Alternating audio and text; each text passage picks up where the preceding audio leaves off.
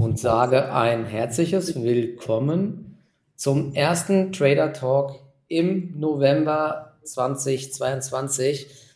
Es ist äh, weiter eine verrückte Börsenphase. Sehr, sehr viel los in Sachen Quartalszahlen, aber auch ansonsten in Sachen Kursbewegungen. Immer zwischen äh, Panik nach oben und doch wieder äh, Ängste nach unten. Ne? Das ist also ein zwiegespaltener Markt aktuell und der einen Seite will man nach oben nichts verpassen, auf der anderen Seite kriegt man schnell wieder auf den Deckel. Ne? Wir gehen nachher auch noch kurz auf die ganzen Zahlen ein, die gemeldet wurden. Da sieht man eben weiterhin, wie, äh, wie unsicher der Markt ist, weil die Bewegungen eben beide Richtungen teilweise unkontrolliert stattfinden. Das ist äh, wirklich heftig. Man kann sich eine blutige Nase holen, aber natürlich auch schnell ordentliche Buchgewinne aufbauen. Bevor wir jetzt über die ganzen Aktien und Markt sprechen, erstmal kurz noch der Disclaimer. Alles, was wir sagen, ist keine Kauf- oder Verkaufsempfehlung, sondern nur unsere Meinung, wie immer, genau. Und dann werfe ich doch mal, ähm, sagt man den Stock rüber? Das Mikro rüber zum Markt. Wie äh, ist es dir ergangen? Wie siehst du äh, den Markt und die Börse aktuell so? Ja, du hast es schön ähm, ja, schon formuliert. Es ist halt weiterhin wirklich ein wilder Ritt geprägt von zahlreichen Divergenzen. Und heute ist wieder so ein besagter Freitag, wo alles nur sehnsüchtig ja, auf die Arbeitsmarktdaten wartet. Und puh, ja, was wird passieren? Ist halt wieder die Frage, gell? Jetzt nach der letzten Notenbanksitzung, da hatte man ja ein bisschen die Hoffnung auf eine mögliche Zinspause. Die wurde nicht kommuniziert, aber irgendwo, ich fand, so hat sich Paul ja ganz gut verkauft. Also letztendlich dass jetzt irgendwo direkt eine Drosselung kommt, war eigentlich auch nicht so richtig zu erwarten, nachdem ja die letzten Arbeitsmarktdaten weiter stark waren und eben auch die letzten Inflationsdaten, also die Inflation selber noch recht stark war. Ähm, aber das, die Worte von ihm, sage ich mal, dadurch wird der Druck jetzt halt noch höher, man schaut noch genauer ja, auf die kommenden Wirtschaftsdaten und jetzt heute der Arbeitsmarkt. Bericht. Und ja, sage ich mal, die Ausgangslage ist, sollten die Daten über den Erwartungen ausfallen, könnte das erneut eben Druck auf die Märkte ausüben. Und wenn sie eben ja, milder ausfallen sollten, so ein bisschen ist ja von Seiten der Ökonomen die Erwartungshaltung, dass sie doch ein bisschen jetzt schwächer reinkommen und unter den mhm. Erwartungen mhm. ausfallen. Und das wiederum könnte dann so eine, ja, zumindest mal wieder so einen Bounce losdreht. Ich meine, an der Spitze die Indizes, ich habe gerade mal geschaut, die Spanne der letzten drei Handelstage, S&P über fünf Prozent und die Nasdaq, die hat's halt richtig runter, siebeneinhalb Prozent, also von der Spitze aus gesehen von Dienstag bezogen auf den Kassahandel ist schon brutal, was gerade abgeht. Mhm. Und es sind eben vor allem jetzt diese Divergenzen, die einem so ein bisschen wieder ja, für, für Kopfzerbrechen sorgen. Ähm, Positiv muss man sagen ist, dass sich ja einige Aktien vor allem auch aus der zweiten und dritten Reihe, auch aus dem Tech-Sektor eher gut halten, wobei die ja eher anfällig sind für diese ganze Zinsthematik. Und man muss auch sagen, nach ähm, den letzten Zahlen, dass sich auch weiterhin Aktien wie eine Enphase, eine Kerlix, eine Wingstop, ja, die hatten gute Zahlen, haben, sage ich mal, dieses Upgap gehabt, den ersten Impuls.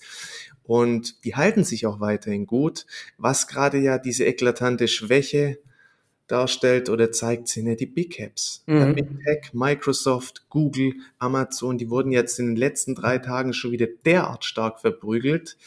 Und ehrlich gesagt, so, boah, es ist schwierig, da sich ein Bild zu machen, woran das jetzt letztendlich ähm, liegt, ja, dass da jetzt so ich meine, angefangen hat es dann irgendwo mit den Zahlen, aber dass da jetzt nochmal so ein heftiger Druck drauf ist auf den Aktien, ist so ein bisschen komisch einzuordnen. Ich finde keine so richtig logische Erklärung. Ich weiß nicht, wie siehst du die Geschichte? Ja, also das ist schon wirklich auffällig. Ne? Und vielleicht nochmal ganz kurz, wer sich noch erinnert, ähm, es war schon, also seit einem Jahr haben wir in vielen Aktien brutalste Abwärtstrends im Tech-Sektor. Und ähm, das hat er angefangen damals. Ich glaube, im E-Commerce ging es schon, das war schon, ging schon ab Oktober los. Dann haben sich eine Aktien noch länger gehalten. Dann ging es im Chipsektor los. Dann ging es bei den Cloud-Aktien los. Ja, alle hochbewerteten Aktien hat es dermaßen zersäbelt. Und wir haben ja zwischen 60 und 90 Prozent jetzt bei vielen Aktien verloren. Und das Einzige, was sich gehalten hat, und das war auch echt frustrierend, weil man hatte die Aktien im Depot und äh, hat richtig, ähm, ja, richtig äh, bluten müssen, sage ich mal. Aber Apple und Co., die haben sich ja Ewigkeiten gut gehalten, die Big Techs, ja. Und das ist eben äh, oft so, dass in äh, aufkommenden Bärenmärkten dann die letzten, äh, letzten starken Aktien die Big Techs sind oder die, die großen Aktien sind, die dann immer als letztes abverkauft werden.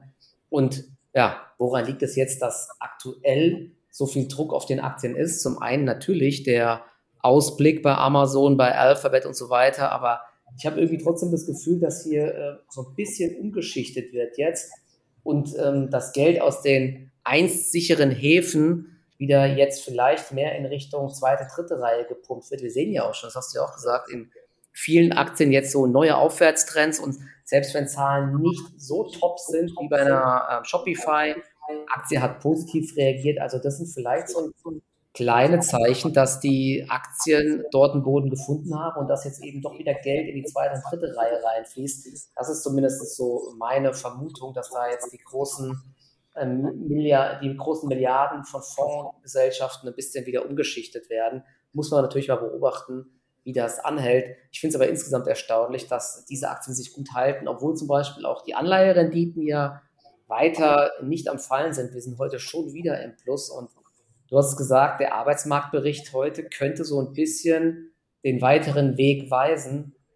Jerome Powell hat es ja wirklich offen gelassen, was im Dezember passiert.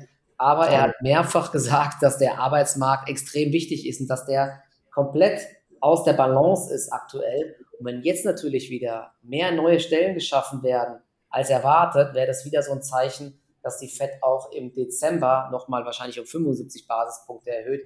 Wenn der Arbeitsmarktbericht nicht ganz so ähm, euphorisch ausfällt, ja, und es werden 200.000 neu geschaffene Stellen erwartet, im September waren es 263.000 neue Stellen, also es geht schon runter. Wenn es da vielleicht ein bisschen drunter geht, dann kann ich mir eben auch eine schöne Rallye vorstellen, vor allen Dingen im Tech-Bereich, weil dann die Hoffnung direkt wieder steigt, dass die Fed so ein bisschen auf die Bremse treten kann. 50 Basispunkte im Dezember und dann im nächsten Jahr nur noch kleine Schritte und ähm, beim Maximum dann irgendwie bei 5% sein werden oder ich glaube 5,25%. Das, äh, ja, das ist das, das ist das Interessante. Dann hat, weiß der Markt zumindest, woran er ist und wir haben den Großteil dieser Zinserhöhungsschritte schon hinter uns und da die Börse jetzt Zukunft handelt, könnte von der Seite das Schlimmste, äh, also das, äh, das Größte schon geschafft sein. Das Hauptproblem ist jetzt halt nur, ich weiß nicht, da kannst du vielleicht deine Meinung sagen, wenn die Wirtschaft natürlich jetzt komplett an die Wand fährt, ja, und wir eine tiefe Rezession sehen, das sagen ja auch schon einige, dann kann halt der Markt natürlich dann sagen, ja, schön und gut, die Zinsen äh, haben jetzt ihr Top erreicht, aber was bringt es, wenn die Gewinne komplett einbrechen? Ja, das ist natürlich jetzt die nächste Sache und Aktien sind ja teilweise immer noch nicht niedrig bewertet. Und wenn dann zum Beispiel im Tech-Sektor krasse Enttäuschungen kommen, dann weiß man nicht so genau, wie die Aktien reagieren. Aber es kann natürlich auch dann schnell wieder passieren, dass es dann heißt, okay, Zinssenkungen werden gespielt. Also es ist wirklich eine verrückte Börsenphase aktuell. Ja, vor allem, du kannst es halt gerade immer in die eine oder andere Richtung interpretieren. Aber ich würde mal sagen, Fakt ist, die Ausgangslage ist ja schon wieder gar nicht so schlecht. Also Möglicherweise ist es so diese finale Phase dieses Bärenmarktes, dass im Big Tech-Bereich jetzt hier nochmal die Luft abgelassen wird. Ich meine, das sind ja jene Aktien, die das Bild ja zum negativen Grad ein bisschen verzerren. Man, es gibt ja wirklich auch einige Lichtblicke jetzt im Zuge der Quartalsberichtssaison oder wie sich Einzelaktien eben auch halten. Und ich sag mal, in dem Tempo kann es jetzt auch nicht weiter nach unten gehen. Und nach diesen drei schwachen Tagen jetzt wiederum, das ist ja jetzt auch schon wieder ein gewisses überverkauftes Niveau. Und ich könnte mir sogar vorstellen, angenommen, ich meine, der Marktkonsens ist wieder fast zu eindeutig. Ja, alle warten drauf, okay, der Arbeitsmarktdaten, die kommen schwächer rein. Ist immer die Frage, ja, also man liest sehr viel gerade in diese Richtung, ob es dann tatsächlich noch so eintritt. Aber mhm. ein Szenario, was ich mir zum Beispiel auch vorstellen könnte, die Arbeitsmarktdaten, die kommen stärker als erwartet rein. Und wenn es dann zum Beispiel wie, ja, so Mitte Oktober in den Futures auch nochmal so einen fetten Peak nach unten geben sollte, ja, dass es so in ganz kurzer Zeit zwei bis drei Prozent in sich zusammenbricht, Mhm. Auch das wiederum könnte dann so nochmal dieses Downgap mit sich bringen zum Opening. Ja, das heißt irgendwie eine Google, eine Microsoft, eine Amazon, die haben nochmal ihre Downgaps mit drei, vier, fünf Prozent und danach könnte aber auch wieder, weißt du, so eine Counter Rally einsetzen, genau ja. nach dem Prinzip eben vom 13. Oktober. Also auch das ein denkbares Muster, weil ja nach diesen drei Tagen, also irgendwo wird jetzt halt ein Bounce überfällig. Gefährlicher wäre es eher, wenn, sage ich mal, die Daten stärker ausfallen sollten, die Arbeitsmarktdaten. Wir sehen eben nicht diesen starken, sofortigen Einbruch, der möglicherweise dann zu so einem V-typischen, zu so einer V-typischen Erholung führt, sondern es bleibt tendenziell schwach und dieser Verkaufsdruck wird dann fortgesetzt im Zuge des Openings um 14.30 Uhr, dass der Abverkauf eher so weiter kontrolliert vonstatten geht. Das ist ja immer so das Gefährliche. Ähm, besser wäre es, ja, es geht nochmal zur Sache irgendwo, es gibt nochmal diese Down Gaps und dann zur Eröffnung hätten wir eigentlich eine ganz gute Chance, dass da dann auch mal so ein ja, erster Bounce eben einsetzt. Es bleibt schwierig, ja. Die andere Frage ist ja, bleibt diese Divergenz behalten, dass der Rest des Marktes sich weiterhin hält? Schwierig. Dann hast du ja heute diese Impulse, die sich ja, ja vor allem jetzt auf den deutschen Markt auswirken mit China. Man möchte ja jetzt, sage ich mal, diese Null-Covid-Politik möglicherweise temporär dann wirklich mal außer Kraft setzen. Man sieht ja vor allem, die Industriewerte sind sehr stark gefragt und natürlich, das wäre zum einen gut für die Wirtschaft. Die Lieferketten könnten sich weiter entspannen, ja, weil bis jetzt war es ja so, irgendwo, wenn wieder neue Fälle hochgekocht sind, hat man ja sofort irgendwie Werksschließungen verordnet. Und das hat ja immer wieder aufs Neue dann auch einfach Druck auf die Lieferketten ausgeübt, die ja teilweise bis jetzt immer noch angeschlagen sind. Ja, wenn ich mich auch mit Kumpels oder so unterhalte, die zum Beispiel ähm, bei Bosch arbeiten, ja, dann heißt es auch, ja, also bis jetzt ist immer noch oft so, dass eben die Lieferketten teilweise unterbrochen sind und ein Vielfaches an Beträgen ausgegeben wird für die kleinsten Bauteile, um einfach auch die, ja, die Produktion am Laufen zu halten. Und irgendwo wäre das natürlich dann auch inflationsmildernd. Also ja. das sind ja schon mal gute Signale. Dann gab es ja auch noch ähm, bezüglich Impfstoff, ja, dass die BioNTech-Zulassung für Ausländer mit Wohnsitz in China, ja, dass die da, dass sie dafür eine quasi Zulassung erteilt haben oder teilen wollen, mit auch einer perspektivischen Erweiterung der Zulassung, BioNTech heute auch stark, ist natürlich auch nicht ungefährlich. Ja, jetzt im Vorfeld diese leichte Sorglosigkeit, man hat es ja auch zuletzt gesehen, gerade wo dann am 13. Oktober diese, diese, dieses Reversal eingesetzt hat, da gab es ja im Vorfeld auch diese Rallye und dann gab es auch danach diesen heftigen Einbruch. Also man muss bisschen jetzt aufpassen bis ähm, 13.30 Uhr. Wir haben immer noch diese die Winterzeit. Normalerweise wäre es ja eine Stunde später. Ich glaube, ab nächster Woche ist es schon soweit, dass ja. wir da wieder die, die normalen Zeiten haben oder ja, genau. übernächste? Nee, eine Woche nur, also ab Montag ah, wieder Woche. ganz normal. Genau. Ja, da muss man immer ein bisschen aufpassen. Ja, das ist so, so ein bisschen die Ausgangslage. Ja, also es hängt sehr viel, denke ich, an der, an den Arbeitsmarktdaten, weil die nächste Notenbanksitzung ist im Dezember und ja, bis zu den nächsten Inflationsdaten ist auch wieder eine Weile hin. Also die könnten schon jetzt ähm, so auch wieder so einen mehrtägigen Impuls in die eine oder andere Richtung auf jeden Fall gut dafür sein. Bleibt, ja. bleibt tricky, aber ja, selbst wie gesagt bei starken Daten, wenn es hier bei Big Tech auch jetzt heute nochmal einen ordentlichen Satz nach unten geben sollte, diese Downgaps, auch dann könnte es mal zu einem Bounce kommen, weil ja, es ist krass, wenn du auch schaust, so einen heftigen Abgabedruck gab es in den letzten Monaten überhaupt nicht, ja, bei diesen Aktien, dass da jetzt auf einmal so nochmal ähm, draufgehauen wird, schon seltsam. Ja, was, was mir jetzt heute auch noch auffällt, ich habe es ja gesagt, ähm, ich lag beim E-Commerce dies Jahr ordentlich falsch, aber es mehren sich halt die Anzeichen, dass jetzt erstmal alles Negative eingepreist ist, obwohl die Aussichten bezüglich des Konsums ja nicht so gut sind, aber die Energiepreise fangen ja auch wieder an zu fallen und, und Verbraucher werden auch in gewisser Weise unterstützt mit den Deckeln und so weiter. Und was spannend ist, worauf man ja immer schauen muss, ist, wie, wie ist die Reaktion auf Zahlen? Und bei Zalando zum Beispiel war es ja jetzt so bei den Zahlen diese Woche, das Ergebnis 2022 wird am unteren Ende der Spanne erwartet, was ja eigentlich eher nicht so positiv ist. Und vor einem Jahr, als die Aktie irgendwie noch bei 80, 90 Euro stand, hätte das wahrscheinlich für einen 20% Move nach unten gesorgt. Aber jetzt äh, ist das natürlich nichts mehr unbekannt, dass das es halt großen Druck gibt und die Lager voll sind, man muss irgendwie abverkaufen. Und die Aktie hat ja gestern, glaube ich, mit 8% plus reagiert unterm Strich, denn man hat immerhin die Umsatzprognose bestätigt, ja, und man ist jetzt, man, man steht immer noch deutlich besser da als der Gesamtmarkt. Also das ist für mich ein echt gutes Zeichen. Und auch heute zieht der Zalando jetzt gerade, ich glaube, die müsste jetzt auch wieder deutlich im Plus sein. Der Markt zieht insgesamt jetzt gerade hoch wieder. Also in der Zalando, genau, wieder zweieinhalb Prozent im Plus. Und wenn man sich jetzt mal hier auch den Chart dann anschaut, könnt ihr mal parallel machen. Ja, jetzt ist sie wieder nahe der Verlaufshochs vom Oktober. Da war sie mal, glaube ich, bei knapp 26 Euro, 25,80 Euro. Und da laufen wir jetzt wieder hin. Und auch eine About You zum Beispiel sieht jetzt auch echt spannend aus. Ich habe beide Aktien auch bei mir im privaten Trading Depot gerade und ähm, versuche hier mal jetzt einfach eine größere Bewegung mitzunehmen. Einfach, also Hop oder Top, die Aktien hat es so zersäbelt da kann auch mal eine größere Bewegung anstehen. Und du hast es angesprochen, einige Aktien mit ähm, so ein bisschen China-Connection, wo sie hohe Umsätze haben, die sehen heute auch alle sehr gut aus. Eine Puma zum Beispiel. Ich habe die Reaktion bei Puma auch nicht wirklich verstanden. Eigentlich echt sehr solide abgeliefert, viel, viel besser als Adidas.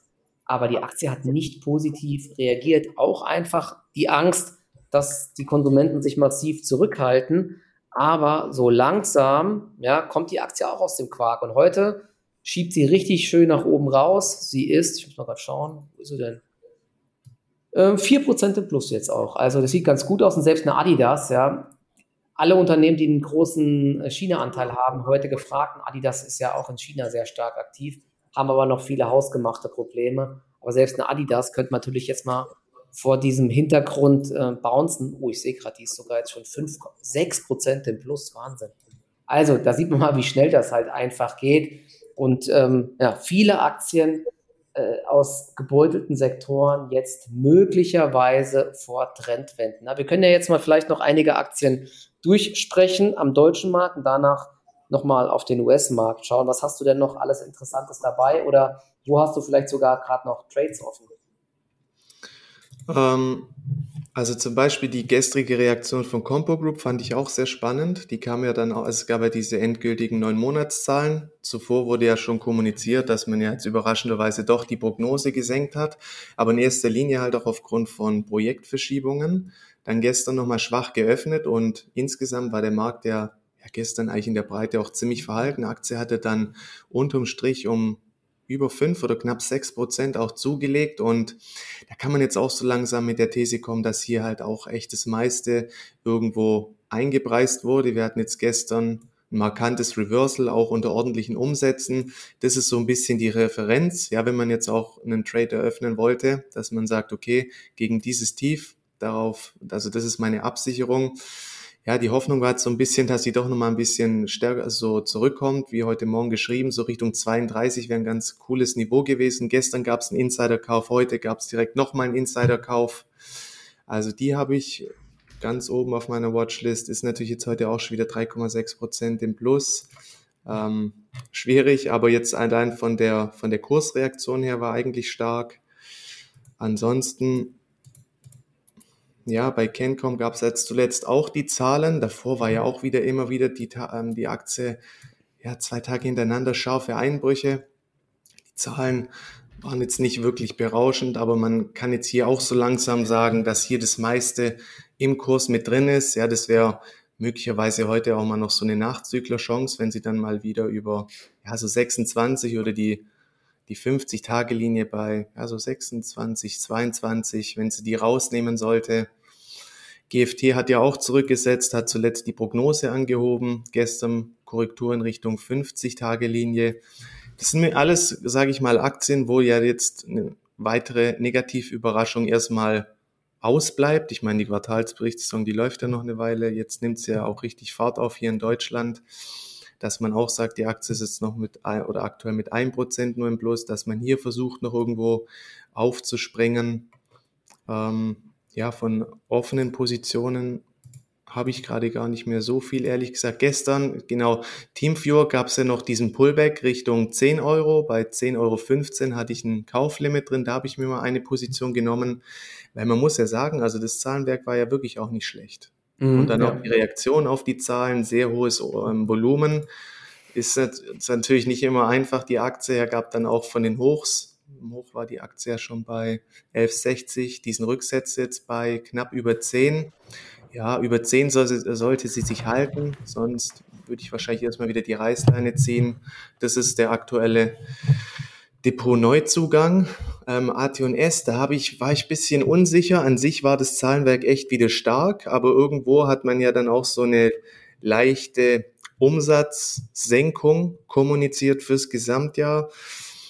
Ähm, ja, die Aktie hat gestern dann aber auch wieder so, ich hat es schwierig gemacht. Heute Morgen gab es dann noch ein Sell-Rating schwierig, die Aktie gerade zu greifen. Eigentlich müsste hier auch das meiste Negative im Kurs drin sein, steht jetzt heute auch schon wieder fünf Prozent höher.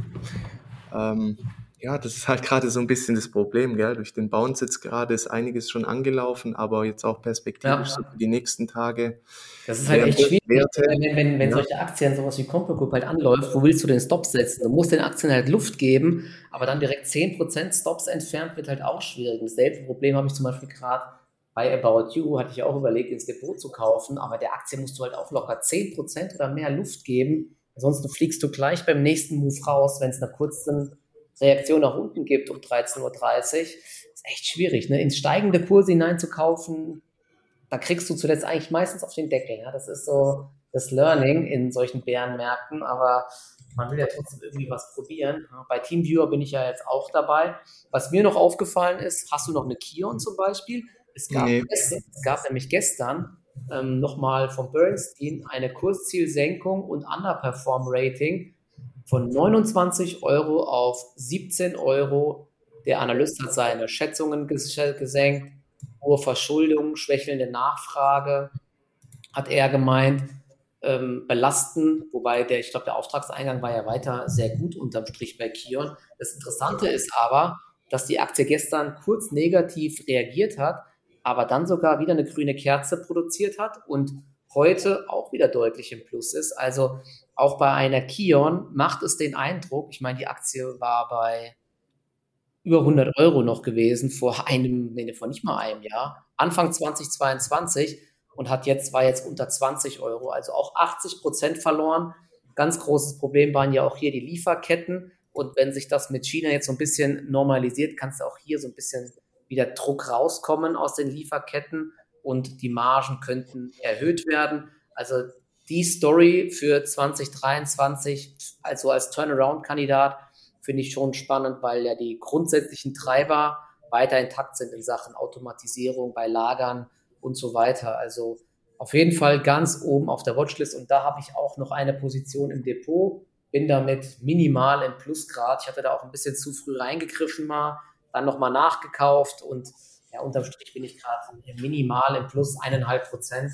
Aber will ich auch versuchen, ein bisschen laufen zu lassen als Aktie. Und ich stelle mal ganz kurz noch einen dritten äh, spannenden Turnaround-Kandidat vor. Hatte ich auch äh, vorgestellt schon mal bei uns in, in der Community und zwar Vestas Wind. Hast du dir die auch mal angeschaut, die Aktie?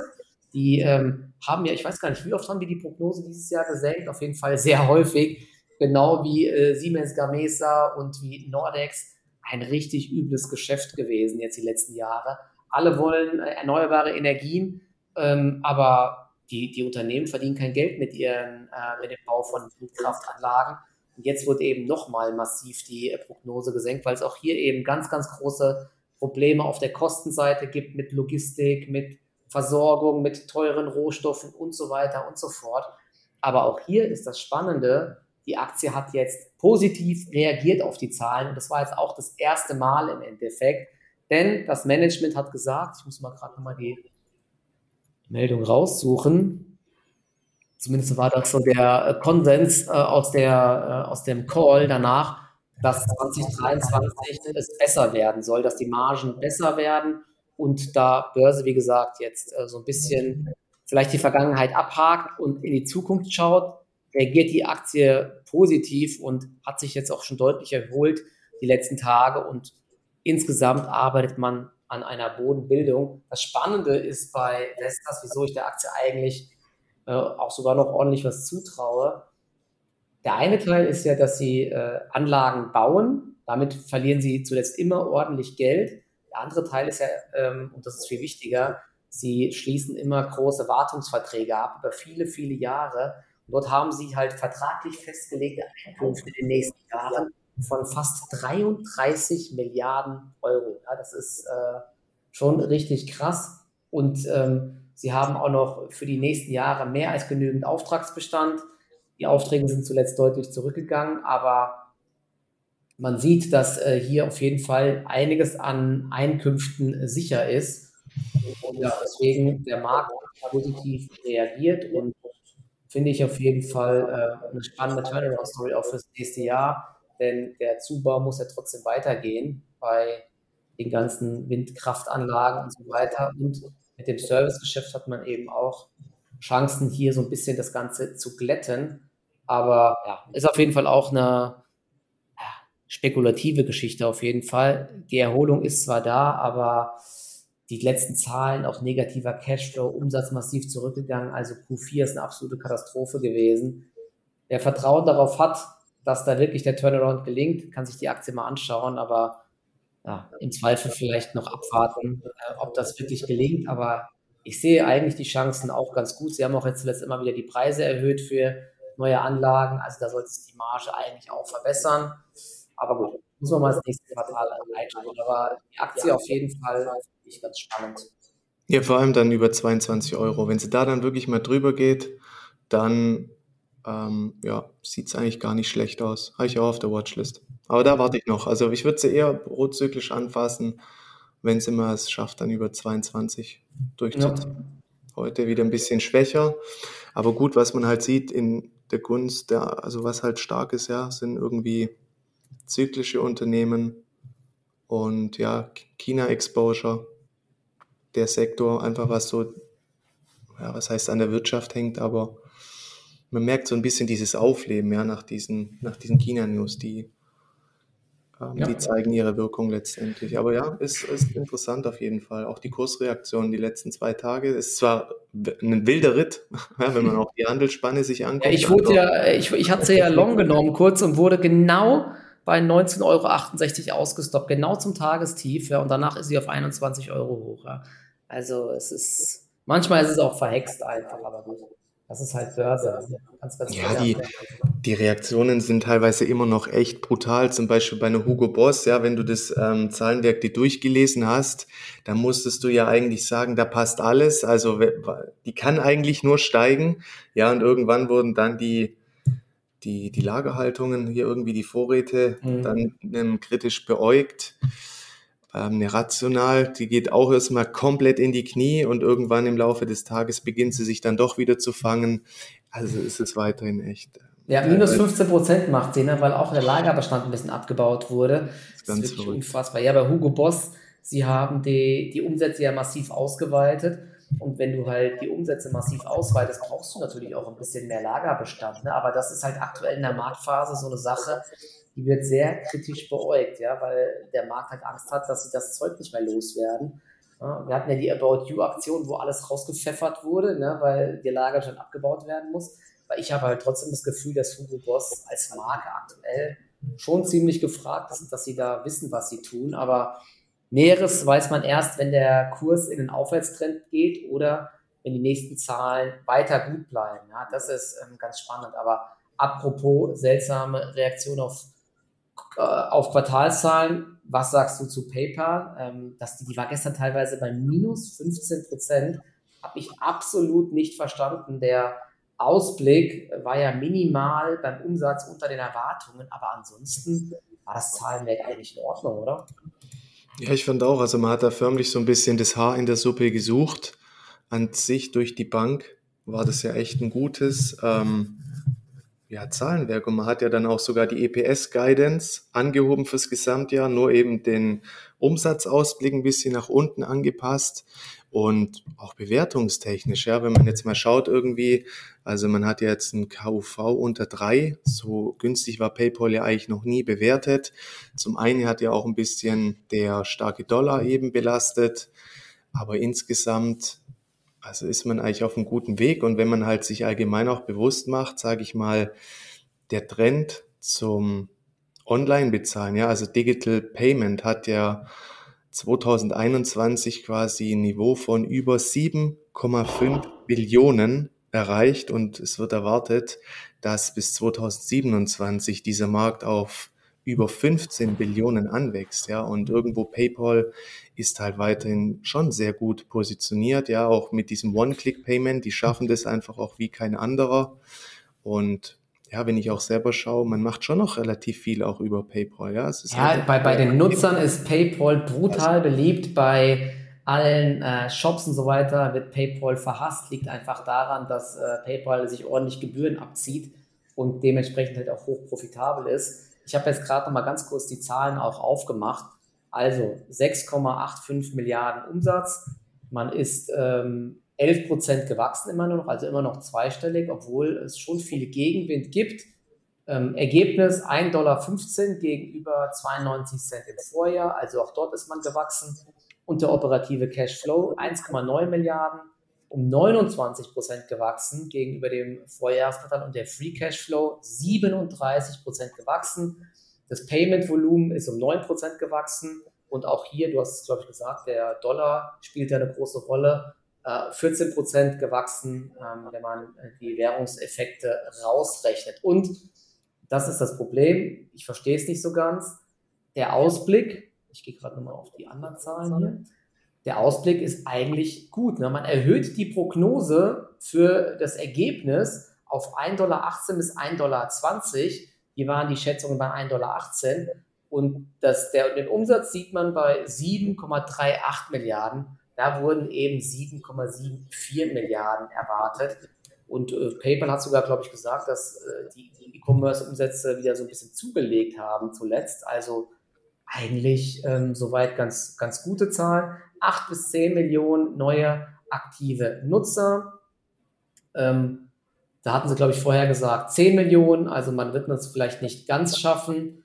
Aber man muss ja auch immer das so ins Verhältnis setzen, wie die Aktie performt hat. Und die hat natürlich auch schon viel Negatives vorweggenommen. Deswegen, wir hatten ja gestern die minus 15 Prozent. Ich gucke gerade drauf, wir sind gerade bei minus 6,5 Prozent noch. Also da sieht es eigentlich ähm, nicht mehr jetzt so dramatisch aus. Und wir sind auch noch deutlich, naja, wir sind noch über den Jahrestief. Das Jahrestief war bei 67, 68 Dollar so ungefähr. Also drei Prozent sind noch Luft, ja. Und wenn der Arbeitsmarktbericht heute okay ausfallen sollte, dann kann ich mir vorstellen, dass PayPal auch einen Bounce nach oben hinlegt. Wenn es natürlich heute einen massiven Abverkauf gibt, dann, ui, dann kann es natürlich auch ein neues Jahrestief geben. Aber ich werde mir trotzdem dann PayPal auf die Watchlist setzen. Ähm, falls der Markt in Gang kommen sollte, dann äh, sehe ich hier auch eigentlich auf dem Kursniveau Erholungspotenzial. Block hat es ja besser gemacht mit den Zahlen. Die Aktie ist 12, 13 Prozent im Plus, eben sogar 14 Prozent. Hier war das Ergebnis deutlich über den Schätzungen. Ich muss es gerade nochmal aufmachen hier. Da hatte man, schauen hier, da hatte man, äh, man hat 42 Cent Ergebnis pro Aktie erreicht und es wurden nur 24 Cent erwartet. Also das ist schon stark und auch der Umsatz war ein Ticken über den Schätzungen und das hat jetzt eben gereicht, die Aktie zweistellig nach oben zu jagen. Da sieht man eben, dass auch so kleine Erfolge beim Umsatz und dann beim besseren Ergebnis zu solchen Kursreaktionen führen. Ne? Wird natürlich jetzt spannend zu sehen. Die Aktie hat es nicht angezeigt, die war am Jahrestief.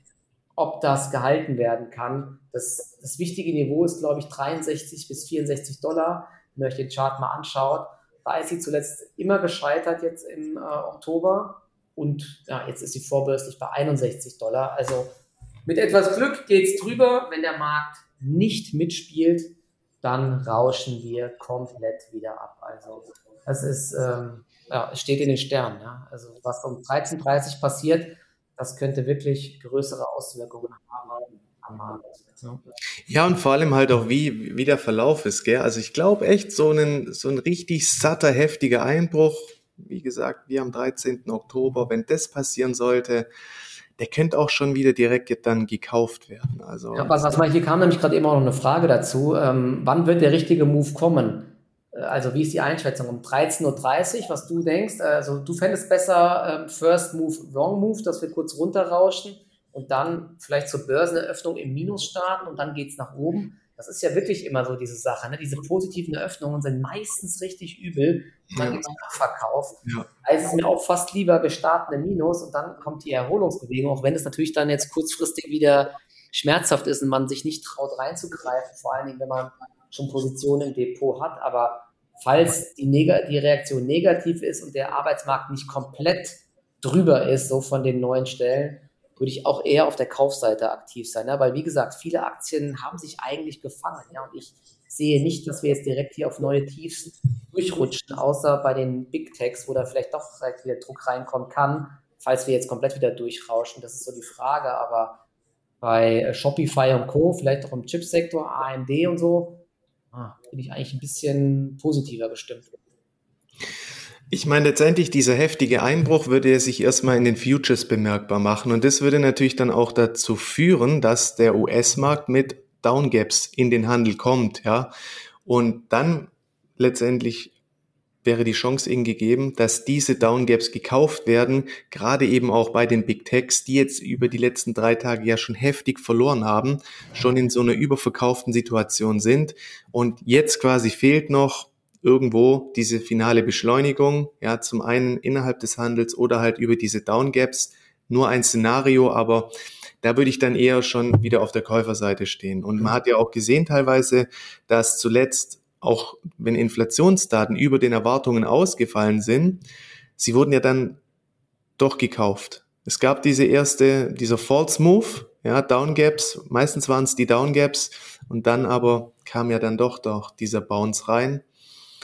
Ja, und dafür müssten dann aber möglicherweise die Zahlen über den Erwartungen ausfallen. Das wäre das Szenario dann steigende Kurse, wenn sie unter den Erwartungen ausfallen. Ja, spricht ja auch wieder für steigende Kurse, gell? Also. Was, was ganz schlecht wäre, ist, wenn der, wenn, wenn, wenn weniger äh, neue Stellen geschaffen werden, aber trotzdem am Verkauf kommt. Das wäre dann wieder ein blödes Zeichen halt. Ne? Aber Irgendwo schon, ja. Weil dann muss man sich auch fragen, okay, was soll jetzt noch zum Steigen verhelfen? Genau, richtig, ja. es, ist, es ist verrückt. Äh, es ist einfach verrückt. Genau. Also ich bin wirklich gespannt, was passiert. Wir können vielleicht noch was zum Schluss, ähm, kann ich noch mal kurz auf Cloudflare eingehen. Wir hatten, das ist halt auch wieder so ein Beispiel. Der Sektor tut sich schwer, Cloud-Sektor tut sich schwer, trotz recht guter Zahlen. Cloud- und Security-Bereich. Ähm, Fortinet hat eigentlich auch ganz gute Zahlen. Die Aktie macht minus 15 Prozent, weil der Ausblick ein bisschen weiter gefasst wurde, obwohl der Ausblick eigentlich meiner Meinung nach immer noch gut war. Weiter starkes Wachstum. Cloudflare querbeet eigentlich die Erwartungen geschlagen, aber die Aktie steht bei minus 11 Prozent. Also verrückt. Umsatz 47,3 Prozent gewachsen auf 253,86 Millionen Dollar. Und damit ist man jetzt bei der Run Rate, also wenn man das hochrechnet, bei über einer Milliarde Dollar Umsatz im Jahr. Und ähm, das KUV, das war ja, glaube ich, bei, bei ähm, Cloudflare irgendwann bei 80 oder so, keine Ahnung, die Aktie hat ja auch massiv verloren. Das ist jetzt in Anführungszeichen auf, ich glaube, 15 oder so runtergekommen, wenn man diese Runrate annimmt. Also das passt. Bruttomarge 78 Prozent ist eigentlich auch sehr gut. Und ähm, ja, beim äh, Ergebnis hat man die Schätzungen geschlagen. Es wurden 6 Cent äh, geschafft beim Non-Gap-Ergebnis und da wurden, glaube ich, 0 Cent erwartet. Und auch beim Umsatz war man 4 Millionen drüber und auch der Ausblick, ähm, die, da trifft man auch die Erwartungen. Im Endeffekt sogar einen Ticken drüber und ja, die Aktie fällt trotzdem. Ne? Was, was will man dazu sagen? Ich habe mir mal den Conference Call so ein bisschen angeschaut, was die ähm, sagen. Es, es, überrascht nicht, sagt, sagt der CEO, es gibt eine Konjunkturabschwächung. Das hatten die aber schon die letzten Male ge, ähm, besprochen. Es schlägt sich so ein bisschen in den Umsatzzahlen wieder, aber trotzdem hat man jetzt eben diesen Meilenstein erreicht und über 40 Prozent Wachstum ist natürlich äh, auch immer noch sehr stark. Ja. Das darf man nicht vergessen. Und ähm, sie haben, und das ist, war so ein Haar in der Suppe, ich glaube, es wurde erwartet, dass sie mehr Kunden hinzugewinnen. 4.197 neue Kunden haben sie gewonnen, insgesamt 156.000 zahlende Kunden. Aber, das haben sie auch gesagt, sie haben den Fokus eben auf Großkunden, weil sie mit denen das Geld verdienen, die mehr als 100.000 Dollar pro Jahr ausgeben und 159 neue Großkunden sind dazugekommen. Man hat jetzt 1908 Großkunden. 58 Prozent Wachstum gegenüber dem Vorjahr. Also da sieht es eigentlich auch ganz gut aus. Und genau, die Bruttomarge blieb gleich. Ähm, die NRR, also das, was, äh, was bestehende Kunden mehr zahlen jedes Jahr, ist bei 124 Prozent. Also bestehende Kunden zahlen immer mehr Geld. Ähm, das war bei Vorjahr einen Ticken höher. Man will da wieder auf 130 Prozent kommen. Aber da sind sie äh, sehr zuversichtlich, weil sie führen immer neue Produkte ein. Und äh, das sieht eigentlich auch ganz gut aus. Und genau, jetzt, ich habe hier noch eine interessante Sache gelesen. Sie wollen in den nächsten Jahren organisch einen Jahresumsatz von 5 Milliarden Dollar erreichen.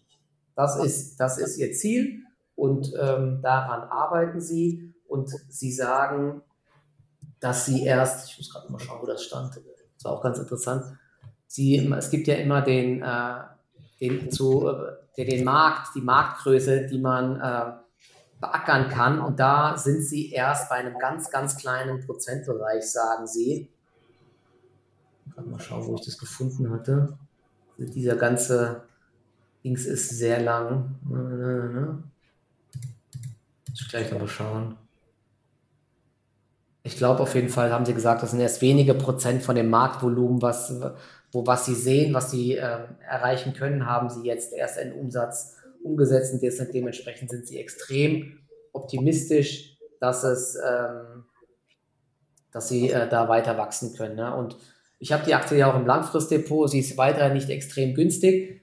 Ähm, sie sind ja auch immer so plus minus null von der Profitabilität, aber das steuern sie eben auch bewusst, haben sie gesagt, weil sie eben den Fokus aktuell noch auf Wachstum legen und dann erst in den nächsten Jahren irgendwann den Fokus auf Profitabilität legen wollen. Ja, der Kurs sieht jetzt aber auch nicht sonderlich gut aus. Ähm, muss man mal schauen. Ne? Also wenn die unter, unter das Jahrestief fällt, das war aber bei unter 40 Dollar, da hat sie noch 10% Luft, sieht es übel aus. Ja? Also da muss man ein bisschen jetzt gucken, je nachdem wie die Reaktion heute am US-Markt ist, dann kann es auch schnell blutig werden. Ich bin mal gespannt. Aber grundsätzlich weiter, meiner Meinung nach, ein tolles Unternehmen, was gut wächst und ähm, auch gute Zukunftsaussichten hat, aber eben nicht günstig ist. Aber wenn man sie vergleicht mit den Bewertungen von vor einem Jahr, da stand sie bei 220 Dollar, jetzt steht sie bei 44 Dollar und sie ist ja gegenüber dem Vorjahr um fast 50 Prozent gewachsen. Also schon deutlich günstiger geworden. Ne? Das, das so viel kann man sagen. Und die Aktie ist ja auch für große Bewegungen bekannt. Ja. Die hat sich nochmal hier dieses Jahr im, wann war das hier, im Juli von 44 Dollar auf 80 Dollar mal in kürzester Zeit nach oben geschwungen, nur um dann wieder 50 Prozent abzugeben. Also brutales Teil. Aber, aber hast du die auch im Blick oder ähm, was findest du noch im US-Markt äh, spannend? Ja, ich habe vorhin auch mal so ein bisschen noch geschaut. Also irgendwo, gerade bei Cloudflare, finde ich es auch seltsam, dass der Abschlag so hoch ist, weil irgendwo hat man ja durch die Bank eigentlich geliefert. Ja, also kann man sich durchaus mal heute auf die Watchlist packen mit PayPal, dass irgendwo halt diese, diese schwachen Eröffnungen gekauft werden möglich. Ja, wir haben es ja auch letztens gesehen, darauf wollte ich noch mal kurz eingehen. Also die schwachen Eröffnungen, Werte, apropos Peloton zum Beispiel, Roku, da wurden die schwachen Eröffnungen ja komplett hochgekauft. Mhm. Da gibt es auch noch zwei weitere Kandidaten, aber ich habe mir die Zahlen noch gar nicht genau angeschaut, muss ich noch mal machen. Atlassian vorbörslich minus 27 Prozent. Twilio minus 26 Prozent vorbörslich. Es ist unfassbar. Also wer Cloudflare im Depot hat, es kann auch noch schlimmer kommen, ja, wenn man diese Aktien im Depot hat. Wahnsinn. Ich glaube, Twilio hat halt einen riesigen Verlust wieder auf Gap-Basis eingefahren. Das ist wirklich brutal. Du bist als Aktionär so, so dermaßen verwässert einfach, weil sie neue Aktien ausgeben. Ich glaube, die haben äh, die Hälfte vom Umsatz ist, ist Verlust, ja, und das ist halt schon das finde ich schon total einfach, was sie da machen. Und es gibt auch jetzt sehr viele Kurszielsenkungen. Ja, also, pff, weiß nicht. Atlassian hat, glaube ich, beim Ausblick enttäuscht. Minus 26 Prozent. Boah. Also, aber die, die, die Aktie war auch hoch bewertet. Rutscht jetzt genau unter das Jahrestief. Naja, ein kleiner Bounce könnte natürlich kommen bei minus 26 Prozent. Und Atlassian war im Hoch bei fast 500 Dollar. Das muss man sich mal vorstellen. Jetzt noch bei 127. Also, Sie hat auch schon sehr geblutet, aber ich weiß nicht. Ne? Also Snap war ja zum Beispiel auch so ein Beispiel. Ähm, riesiges Downgap, auch nach oben gekauft worden. Aber ich weiß, ich bin mir nicht so ganz sicher. Vielleicht mal eine kleine Zockposition in Atlassian, aber mehr auch nicht. Ne? Das, äh, dann lieber doch eine Cloudflare und eine PayPal, da sehe ich eigentlich bessere Chancen. Ja, vor allem also PayPal, da bin ich echt mal gespannt, was da heute noch passiert. Ja. Ja, ja bleibt, bleibt spannend. Ähm, wir werden ein Update dann geben, ne? um, äh, um 13.30 Uhr, 45 Minuten. Ich gehe jetzt schnell Mittagessen da noch, um dann rechtzeitig wieder hier zu sein und zu schauen, was, was der US-Arbeitsmarktbericht uns so bringt. Genau, ansonsten, ich habe sonst gar nichts mehr auf meiner Liste. Hast du noch irgendwas oder sind wir durch? Nee, ich meine, gut, diese China-News haben schon auch Tragweite. Wenn jetzt noch der US-Markt irgendwie mitspielt, dann stehen die Chancen schon ganz gut. Ja, dass wir Short Squeeze, incoming, ja. ja. Gut, ich meine, wir haben uns ja von den Tiefs schon nach oben bewegt. Ja, jetzt gab es möglicherweise jetzt diesen Pullback, den kann man auch als eine Art Retest beäugen, zumindest was den S&P betrifft. Klar, die Verzerrung in der Nasdaq sieht heftiger aus, eben durch den hohen Anteil der, der Big Tech Aktien. Aber ja, noch ist so diese Umkehrstruktur ja auch intakt. Und mal gucken, ja, ob es dann heute so auf einen potenzielles Swing vielleicht hinausläuft. Mhm. Super, alles Wirklich? klar. Also die US-Futures sind auf jeden Fall vorbörslich im Plus. Nasdaq 0,7, 0,8 Prozent. Ja, okay. Noch nicht dramatisch im Plus, aber etwas. Der Dow Jones 0,6. Vor allen Dingen hier in Deutschland, äh, der MDAX ist heute gut unterwegs mit 2%, aber auch der DAX 1,7%. Ja klar, im MDAX sind so Aktien wie Krones, die, äh, oder ich weiß nicht, ist im S-DAX oder MDAX, aber viele Mittelständler, die natürlich äh, von dieser wieder aufkeimenden Hoffnung in China profitieren. Die liefern ja auch viele Maschinen dorthin und stabilere Lieferketten würden dort natürlich helfen. Und die ganzen China-Stocks hier, USA vorbörslich, es ist halt, ja, man kann natürlich jetzt sagen, hätte, hätte Fahrradkette, aber wenn man diese Aktien gehalten hätte, wäre man wahrscheinlich äh, immer noch im Minus, auch wenn die jetzt vorbörslich, ich gucke gerade mal, die Speng 17% im Plus, Li Auto 12%, Alibaba 10 Prozent, aber wer sich da den Chart anschaut, das ist bei Alibaba auch eigentlich nur ein Tropfen auf den heißen Stein. Im Nachhinein hätte man das äh, machen äh, können, aber ich bin da auch nicht aktiv und ich werde auch diese Gaps jetzt nicht kaufen, glaube ich, bei den China Stocks. Deswegen, da bleibe ich lieber außen vor und gucke mir dann die anderen Aktien an, die wir besprochen haben. Ja, so sehe ich das auch. Das muss man sich nicht antun. Gerade auch diese Problematik rund um Taiwan und dann kommt wieder eine Negativnachricht, dann wird wieder vielleicht die komplette Werthaltigkeit auch von den ADRs bei den US-gelisteten China-Aktien in Frage gestellt. Und da, das sind so viele Einflussfaktoren, ähm, ja, wo das ja. Ganze dann auch unkalkulierbar machen. Also ich habe da auch keine Lust mehr drauf und man sieht ja, wie irre die Bewegungen dann sein können. Ja, so also Aktien irgendwie mal kurz minus 40 Prozent, dann wird das Ganze dann doch wieder hochgekauft und das ist ja nur noch verrückt. Also ja. das brauche ich auch nicht. Genau. Alles klaro, super. Dann ja. Ähm, ja, sind wir soweit durch und ich hoffe, ihr konntet was mitnehmen und schauen wir mal, was passiert, gell? Dann, genau, ein schönes Wochenende schon mal und ähm, genau, die Updates kommen dann nachher noch über die Kanäle. Also, bis dann. Ciao, ciao. Bis dann, macht's gut. Ciao.